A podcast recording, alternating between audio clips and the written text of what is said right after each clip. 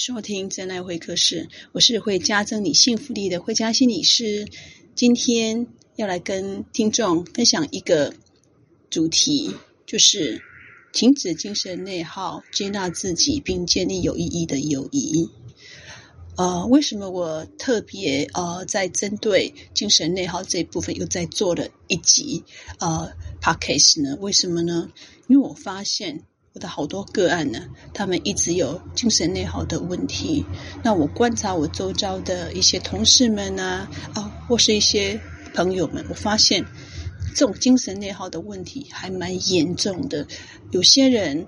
呃，那一种过度追求完美，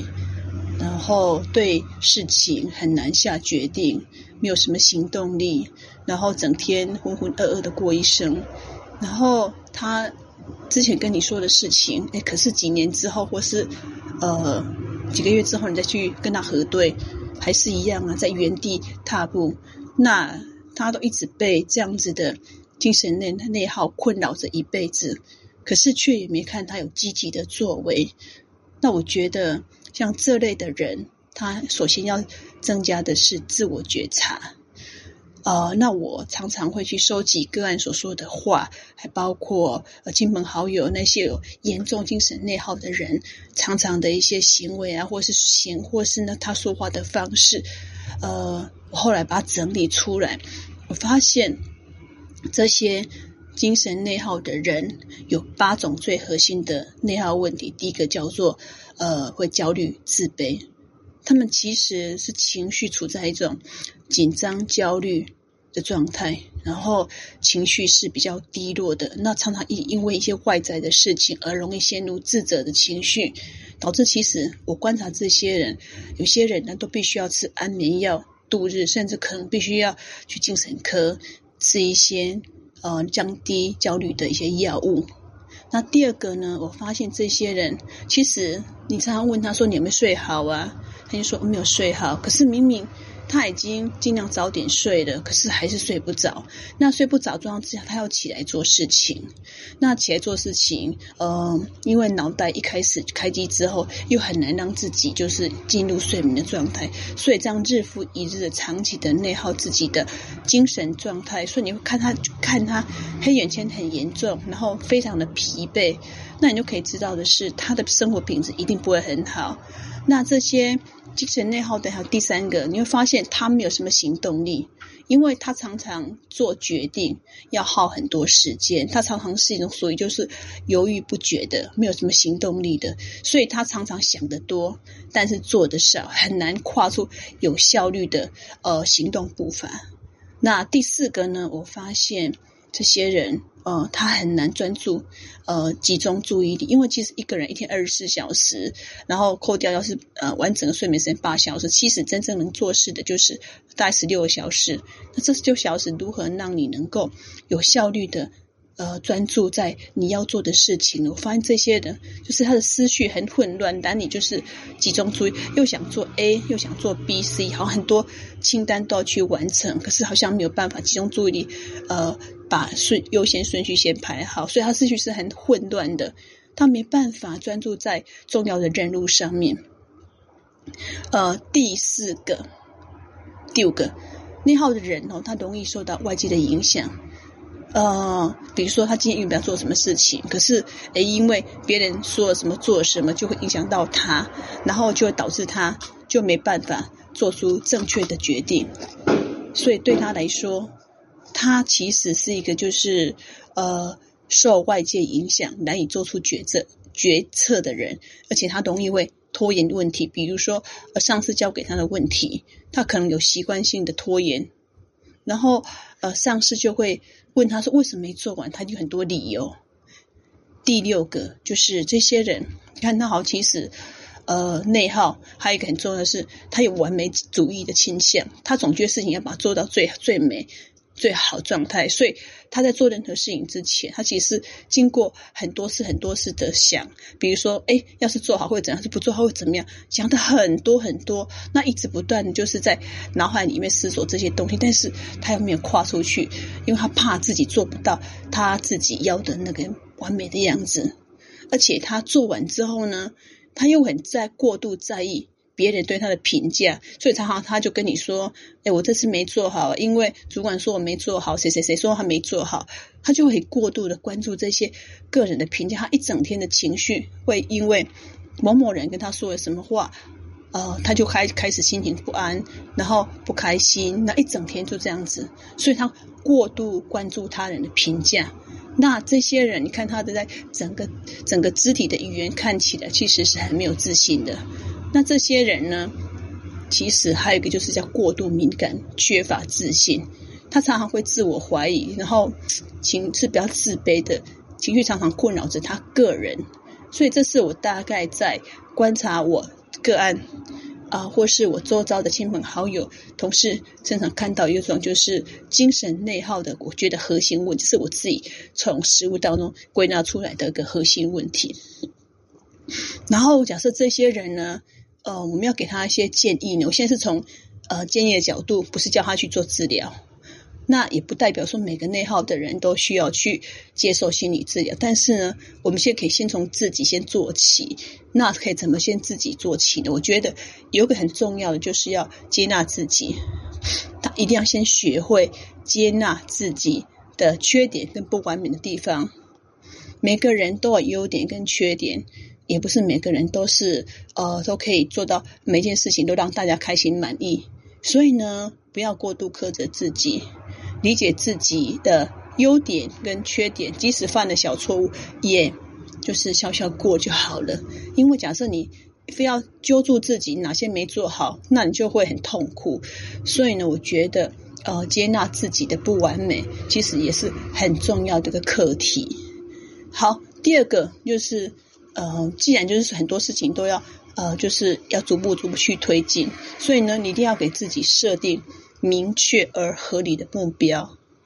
然后你可以把这些目标，为了让它能够更具体可以做得到的话，你可能就是必须要把大目标化成。做目标，再把它活成小目标，然后就是变成小小的、小小的任务。你每天都有个小小任务去完成，就会就会往前推进，往前推进，慢慢的就会做到你要的样子。这样子的话，慢慢就增加成就感，就动力，然后减少内耗。所以为什么说，呃，我们对孩子的期待，我们对自己的期待，应该是要合理而且够小。然后这些小目标能够让你建立自信之后，你才会有更大动力去完成更大的目标。所以我觉得，为自己树立合理的目标非常的重要。还有第三个，嗯，培养自信。通过你要透过就是积极的呃自我对话，然后肯定自己的成就，要学会肯定赞美自己，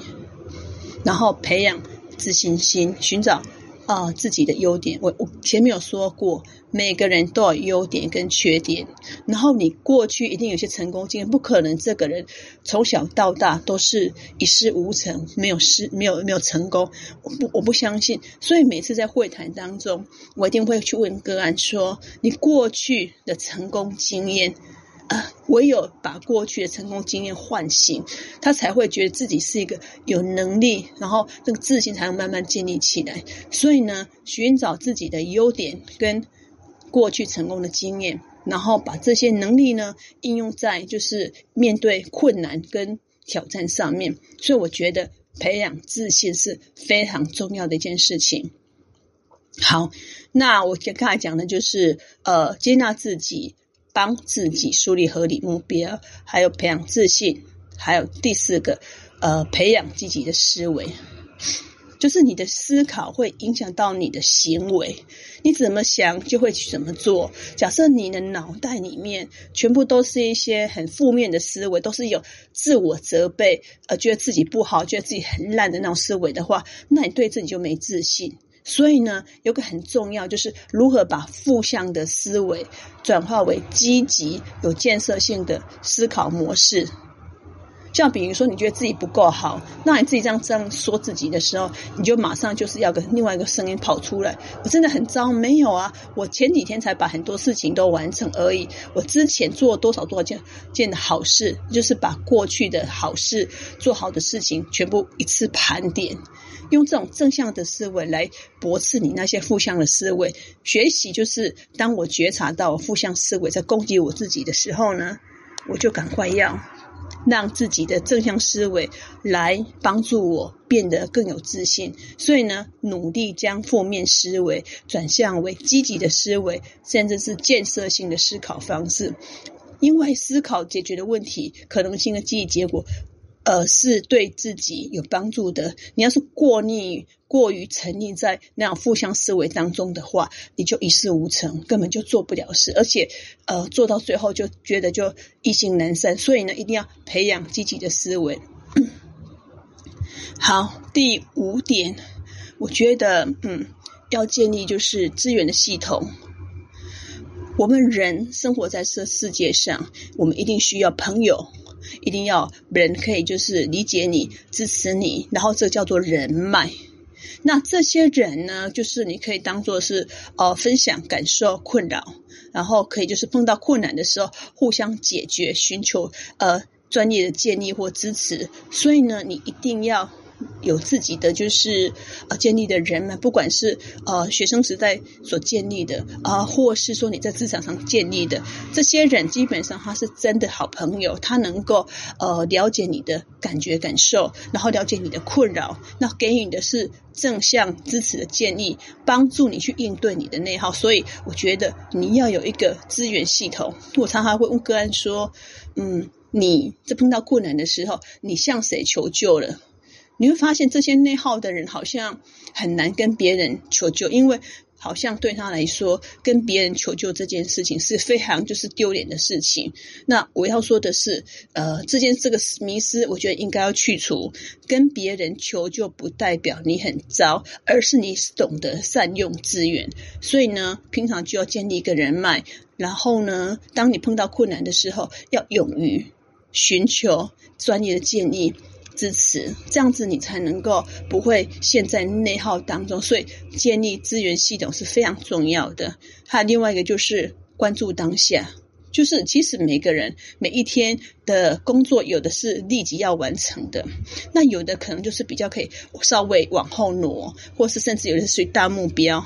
但是你一定要先专注在当前的任务跟活动，而不是过度的关注在未来。担忧和不可控制的事物上面，那你可以怎么做呢？我觉得你要能够分清楚优先顺序的话，你一定要在一个头脑清醒的状况。那头脑清醒的状况一定要透可以透过一些心理学的一些方法，采用冥想、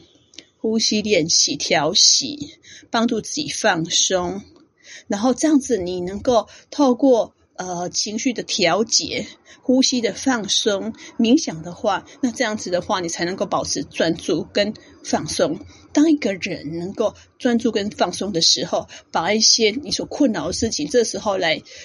来思考，哎，就容易就很容易就把它想出来，而且就是优先顺序又定出来了。那我也蛮蛮喜欢，就是去透过运动的方式。我每天其实都有一些呃。要完成的事情，要做有些困扰我的事情。那有时候有有时候一开始想不清楚他那个怎么理出头绪的，那我常常就是透过运动的过程当中，就达到了放松，然后专注。所以我就诶，当在运动不知不觉当中，诶，我就想出那个叫做心流。当一个人专注到某种程度的时候，那个心流会帮助你更放松。好，那还有一个叫做培养兴趣跟爱好。当你要是有自己的兴趣跟爱好的话，呃，这样子可以帮助你远离那些。负向的情绪或是内耗，让你能够重新调整、校对到情绪的状态。呃，这是我蛮喜欢，就是说你平常喜欢有什么活动的话，这时候你就转移注意力，然后让自己能够透过转移，然后在当中做沉淀，调整自己的情绪跟状态。好，那这是我大概稍微讲了一关于哦应对。内耗的一些问题，那下一部分呢，我会针对在里面的部分再做更详细的解说。那我们等一下再回来节目哦。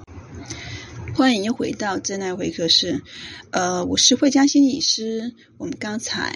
啊、呃、提到了，呃，我从工作实务当中以及生活当中去，呃，找出八种最核心啊、会让我们精神内耗的问题。那可能第一部分你没听到，没关系，我再稍微简单的呃复述一下。第一个叫做呃紧张、焦虑、自卑。然后第二个呢，这些内耗的人容易长期看起来精神很疲惫。那如何看出一个人精神很疲惫呢？你可以看他，呃，走路他没有办法让你觉得很有自信，然后觉得好像垂头丧气，那眼神呢很就觉得很很疲累的样子。那看他的。黑眼圈的样子。第三个呢，其实这些人是比较没有行动力的。你很难在是这一些有精神内耗、严重精神内耗的人看到他有演，他有行动力。然后他们的分，他们的注意力是比较分散的。呃，然后对他们来说，他们是比较没有办法呃精准做决定。他们常常做一个决定是要反复再三三的，一直思考很久很久。他对自我要求其实是高的，也是因为这种。种过度的要求自我完美，才会让他呃陷入一个自我苛责的一个状态，所以才叫做内耗。然后这些人他会因为呃别人的一句话，或是别人的一些行为而过度的呃在乎，导致内耗很严重。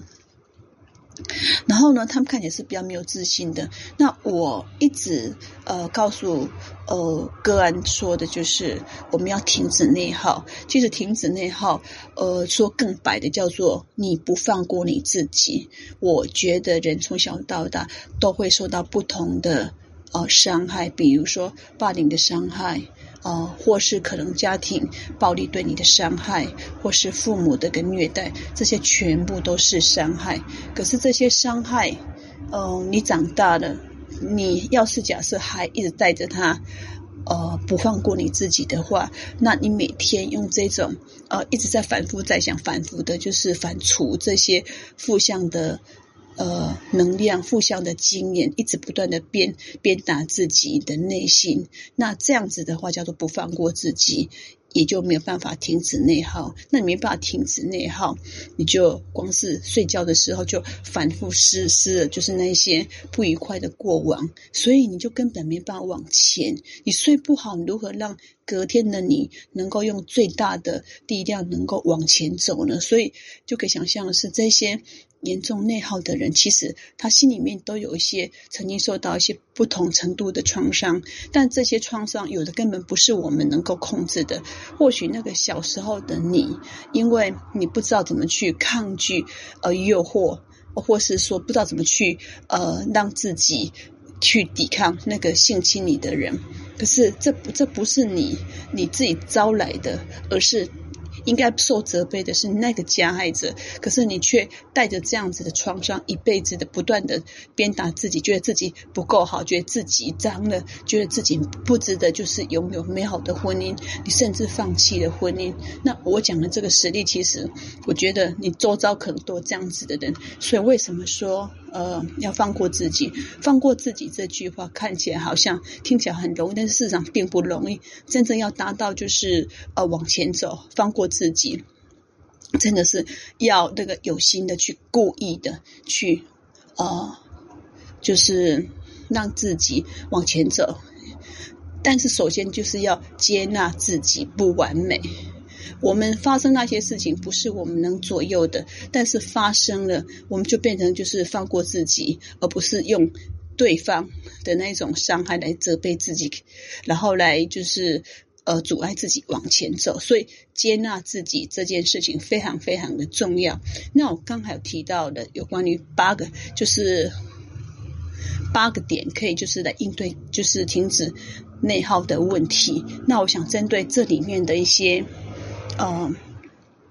建议再做更详细的就是一些建议哈，像比如说我在提建里面有提到，就是呃，我们应该去建立一个呃有意义的人脉。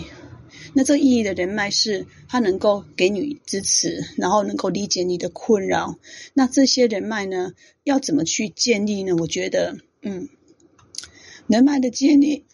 是很重要的。那你可以就是透过什么方式，呃，找到一个这样子的一个人脉系统呢？我觉得，呃，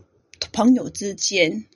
呃，能够彼此互相沟通、感受困扰跟需求，那一定是要能够互相保密，而不是就是说你跟 A 说完之后，A 又跟 B、C、D 说，那假设这样子的话，根本就不是一个好的人脉系统，它根本就是一个八卦的来源。所以呢。呃，很多人都告诉小孩说：“也不要跟别人说，呃，你的心事啊，不要跟别人说你的一些感受。呃，或许他们曾经受过一些伤害，但是也不代表每一个人都没有办法跟你谈心，跟你就是呃分享你的那个内在。我觉得还是可以慢慢去寻找这样的好朋友。”这样子的亲密朋友，他其实呃是可以分享你的内心世界的，让他们了解你的情绪跟挑战。那我觉得就是人跟人之间。呃，是建立在一个倾听跟尊重的。当你就是呃能够接纳别人，你能够尊重别人，能够倾听别人，那我觉得别人从那边感受到是好的。那我觉得当你需要被帮助的时候，别人也愿意倾听你，然后也能够尊重你。所以这是一个相互尊重跟平等的关系，互相支持。还有就是我们在一个朋友的关系建立上面，我觉得要真诚。所以为什么就是说，包括咨商师跟个案也是要真诚的关系。或许就是呃个案付费给我们，他确实呃就是我们是要用专业去帮助他，但是我们一定是真诚的在对待我们的个案。那对于我们的个案的话，分享这些困扰呢，我们一定就是会呃透过专业去帮助他了解，就是他真实的感受以及他的问题，那帮助他呃透过专业，然后去找到呃问题的原因，然后去。建立一些人脉，或是怎么跟你你的家庭建立一些连接，所以我觉得真诚跟透明是一个建立人脉一个很重要的一个因素。然后还有就是共同的兴趣，我觉得人跟人之间是就是物以类聚，就是我们相同的。一些嗜好，我们就会在一起。那我们要是有共同的嗜好跟兴趣呢，我们就可能够跟别人建立一个联系。那这个东西，因为我们共同的兴趣跟活动，这个东西会变成我们在谈话的时候有个有个话题。所以，为什么说你希望有什么样的对象，你希望有什么样的朋友，你就是往那样子的社群去找好朋友。就好像，呃，很多人说他为什么都找不到他的那个就是真命天子或真命天女，那其实。都找错地方，像有些人就专门会去呃，就是社交 App 那一种地方找。但是其实之前也看过一些相关的一些研究，发现那些社交软体全部都好多诈骗，很多诈骗的都在里面，就是等待要要。钓鱼啊，所以其实我真的不会鼓励你们透过这样子，只是线上聊聊天，然后也没什么好说的，也没什么共同的话题说，然后就相约见面，然后后来可能衍生出很多一些诈骗。那我比较鼓励的是，其实你就参加实体的，像比如说你喜欢爬山，就去爬山；那要是喜欢你你喜欢烹饪，就去烹饪；那要是假设你喜欢呃，就是说骑脚踏车，你就去骑那个脚踏车，有共同的兴趣，这样子的话。我会比较有共同的话题，然后你会发现。会去那个登山的人，他的某些特质是比较乐观，然后愿意吃苦，他基本上不会过度的要求那个外在的包装。那那种就是很喜欢做菜做饭，是比较居家型的。他也会就是享受美食的那一种，呃，就是追寻，而不是过度追求那个外表。所以，假设你今天是过度追求外表的，你参加这样子一个美食团的话，那可能你会觉得很痛苦的是，呃，因为你对身材很在意，然后你又不喜欢就是在烹煮过程当中。当中把衣服弄脏了，所以呢，那个可能你要找的是跟你共同兴趣，然后就是真的是真心喜欢的，要不然的话，你去那边你会觉得就是格格不入。那久而久之，别人也会看得出来，你真的只是在这边好钓鱼，根本不是真的是找好朋友。所以要找志同道合的，然后你们是一个是有意义的一个社团，有意义的联谊友谊。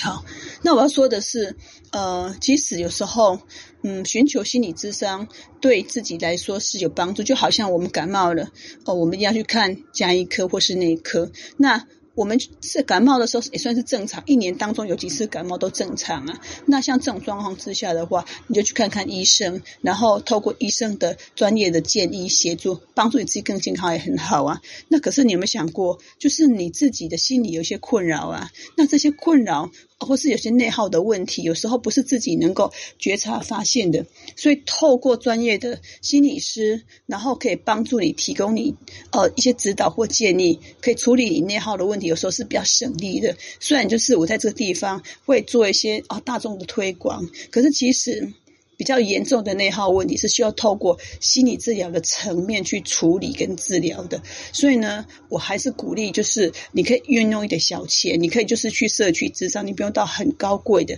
但是就是要注意自己的心理健康素质。你的心理健康素质要是够好的话，我就觉得你的人生会活得比较快乐、比较幸福。所以，呃，我在制作一个幸福量表的时候，特别把心理的健康素质的程度就列进去。去的，所以为什么说，呃，很多人都忽略你的心理素质？那心理素质包含什么呢？就是你的心理健康，你的你会不会处理你的焦虑问题？你有没有忧郁问题？有没有抑郁的问题？这些全部都跟心理的素质有关。所以呢，我觉得或许你可以透过专业的咨询去帮助你自己处理内耗的问题，也是可以的。那我刚才就是说，呃，有关于社团嘛，那社团现在因为其实我们现在这个时代，呃，我们的下一代可能就是每一天上网啊，每一天都是处在一个 online 的，就是线上活动。那线上的活动，你还是可以找到自己喜欢的社群啊，跟你自己有共共同爱好的社群。像比如说，要是你是喜欢学习摄影的，那你就在在那个摄影的社团里面，呃，找到自己能够就是诶学习，能够成长成长共同的伙伴。就好像像，比如说，我自己是心理学的爱好者，我自己在推广正确的心理学知识，然后同时呢，我也在做助人的工作。那我自己也成立这个真爱会客室的脸书。那要是假设你觉得这样子脸书对你有帮助的话，你也可以把它当做一个资源，透过看这些心理学的文章，可以增加自己的心理素质，然后多了解呃跟他跟他人相处的话，我会觉得其实也是可以蛮好的。所以呃有。实体的社群，还有包括线上的社群，都可以让你找到呃跟你有相同的困扰的人，然后他们是如何处理他们的问题，然后透过别人的分享，你会发现其实诶你并不孤单，然后你会觉得其实诶别人都可以处理掉的话，你一点都没有困难呐、因为其实你没有比他差，别人都可以处理掉，你一定也可以，只是你还没有行动而已。所以我觉得。就是要去那个走出自己的舒适圈，好好的去帮自己建立一个有意义的人脉系统。好，那我觉得还有一个很重要，就是呃，就是个人的界限，哦、呃，就是。每个人都有个界限，然后你不要去踩到别人的界限，那个界限会让人就是说觉得被侵犯。那那些过度内耗的人，就是因为他没有界限的问题，他不懂得拒绝，所以才会呃，就是。等收了很多烂摊子，然后扛在自己身上，但是又不好意思把它丢出去，所以你才发现他们对别人的一些要求或是一些什么事情的话，他们全部都扛在自己身上。所以呢，我觉得谨守就是个人的界限，不要让别人来侵犯你。而且那个界限一旦被打破之后，有一个人来来侵犯你之后，下次就会有不同的人来侵犯你。所以呢，建立。个人的界限，不要去侵犯别人，但是也不要让别人有机会来侵犯你，因为那是你个人一个哈，就是一个局限、一个隐私的点呢、当你能够就是把这个现金收好的时候呢，呃，你才能够确保你对别人的分享，或是别人对你的分享会不会踩到那个点，然后就是让彼此能够在一个比较舒服的一个空间里面去相处。所以朋友之间也应该是要有界限，包括情侣之间，包括伴侣之间，我没有觉得就是说要共融在一起，共融在一起是比方说无时无刻都呃在一起，无时无刻都要去分享自己。每一部分的，就是个人感受。我倒是不觉得那个样子。我觉得还是要，呃，即使有结婚啊，即使你有伴侣啊，但是你还是可以有自己个人的隐私或是秘密。然后你还是自己有自己的社群，你还是有自己的朋友。那这样子的话呢，你才不会呃内耗。然后就是在那个内耗当中，就是变得没有生气、没有活力。所以呢，请各位呢一定要自己的个人界限。那我们下一部分呢，再谈更深入的一个议题哦。欢迎又回到真爱会客室，我是慧佳心理师。今天的主题是有关于呃停止内耗，从接纳自己和建立有意义的连接。那前两部分呢，我谈的呃我在工作实务当中，以及亲朋好友或是一些朋友当中呃发现的，就是八种总结的八种呃会让你精神内耗的一些呃行为呃特征。那我也就是在第二部分呢，有提到一些呃建议如何停止内耗。那前面的部分呢，我有提到，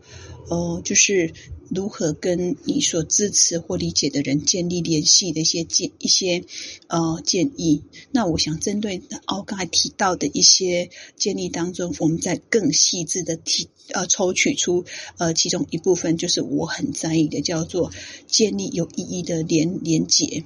呃，寻找志同道合的人，并建立有意义的友谊。那友谊分很多种，那要停止内耗的话呢？你所建立的叫做有意义的友谊，有意义的友谊呢，不是所谓什么假闺蜜啊，或什么有毒的，那个其实会内耗。所以呢，要是你有假闺蜜，呃，那根本就是拖累你，然后让你一直处于内耗当中。所以呢，我在这一部分我们要提的是如何寻找志同道合的人，然后建立有意义的友谊。好，那呃，其实从我们从小到大，呃，求学的过程当中，我们会有机会去认识呃，跟你比较能够呃想法相当，或是你们共同的兴趣叫做志同道合的同学朋友们。那这些友谊通常可以就是随着你你年龄慢慢增长，在你的人生当中扮演一个良师或是益友的呃。帮助你，协助你。那我们在停止内耗当中的人呢？我们发现他们好像，嗯、比较没有这样子的朋友。所以，为什么他们过多专注在自己身上，而没有把自己呃跨出去、走出去？所以，我觉得，呃，停止内耗的人，你一定要呃跨出你自己的舒适圈，是痛，就是就是你自己本身的痛苦圈。然后跨出去之后呢，去建立一个有意义的友谊。那因为这是跨出自己的舒适圈，就是你的痛苦圈哦，所以呢，我觉得你可以做叫破冰。那破冰的过程当中呢，呃，就是你要自己主动，你要主动去认识别人，跟别人做交流、问候，分享你的兴趣，然后跟对方分享你的经历或观点，然后让对方表示感觉到你是对他有兴趣的，在你们的交流过程当中，慢慢找到共同点，然后找到一个核心的，就是有共同的，就是呃可以聊得来的东西。那这样慢慢的，你才能够把那个人，就是有机会变成你的好朋友。朋友，我现在说的只是普通朋友，还没到真正就是男女朋友，只是在破冰。所以破冰很重要，就是你要自己跨出舒适圈去找朋友，然后从自己开始主动跟别人、他人交流问候。呃，你会说好像就是不太习惯，对，就是不太习惯。所以从现在开始，你就慢慢的每次去一个新的场合的时候，就告诉自己，我这我这一次去参加这样的活动，我这一次要跟几个人呃有所。有所就是呃互动，那互动过程当中呢，我觉得呃你可以慢慢去调整学习怎么跟别人有个话题，然后慢慢学习怎么跟别人呃有个共同就是同步的感觉。我觉得你一定要去学习，你不跨出去的话，你永远没有机会学习。当你能够在同性当中有这样子破冰的学习的经验之后。再把这样子的一个经验呢，转移到同性，就是说，呃，交异性朋友的当中。所以，为什么说，呃，同性或许是你比较容易就是跨出去的圈子，可是异性为什么就要花时间去练习学习呢？那可以从同性当中去找寻跟异性呃相处的一些 people。因为毕竟就是异性跟我们还是不一样，所以呢，你在跟异性相处的时候呢，除了可以看看书，那看书只是就是留在就是呃。学术还没有达到理论理论跟实务的结合，所以呢，你还是必须读完书之后呢，知道哦，原来男生女生在想法上面有哪些不同，有可能女生比较注重感性，男生可能比比较注重理性。可是即使你跨出你的舒适圈的话，还是一样有个别差异呀。因为有些男生他虽然是外表是生理男，但是他可能其实他的心里是很暖的，就所谓的心理女的感觉啊，他自自己本身也不觉得自己是很纯男、纯男的感觉啊，所以呢，我觉得破冰这是要自己去学习的。好，那要建立友谊的那个有意义的友谊呢，我觉得你自己要个开放跟包容的态度。嗯，有时候呢，因为你跨出去，你初次交往的时候呢，嗯，假设你是一个就是有很过度，一定要喜欢什么样的人，不跟什么样的人做朋友，你一直。帮自己设立很多界限的话，那你就没有机会去呃认识跨领域的人，然后认识不同呃领域的人，他们的想法。我发现就是理科的男生跟女跟文科的女生，呃，因为所处的。呃，就是说那种工作范围，还有工作的那种哈氛围不一样，所以他们在呃对人对事上面可能沟通表达方式都不太一样，所以你应该是保持一个比较开放包容的态度，那你才会有机会去呃跟他们就是攀谈。所以呢，我觉得开放包容的态度，你一开始就要有这样态度。假设你是一个很。呃，比较保守的人，你可能试着要把你的保守的圈子慢慢慢稍微扩大一点点，即使一点点也没有关系，总比说完全的过度的保守而不行的。就比如说，你就你是一个很传统的的家庭的，你没办法接受一个人常常去夜店。那可是假假设你现在愿意去跨出舒适圈，然后去愿意认识不同的人，你会发现其实有些人他即使去。哦，夜店也不代表他很不好啊，那只是就是说他偶尔去夜店，然后放松自己，但是他去夜店也不代表他会去捡尸啊，啊，或去说呃去性侵别人啊，所以我觉得一刻板印象会阻碍你的进步，所以呢，你可能要宽容，然后包容、开放的态度去理解，呃。朋友去理解周遭的人，这样子你就会发现，其实这个社会其实还蛮有趣的啊！我是用这种心态去呃参与，我每次去参加一些新的活动的时候，所以呃我我的一些好朋友都是透过这样子的方式呃认识，并并不见得是我在职场上所认识的朋友，所以我觉得一个开放包容的态度可以让我呃开展我的人际社交圈，我觉得是蛮好的。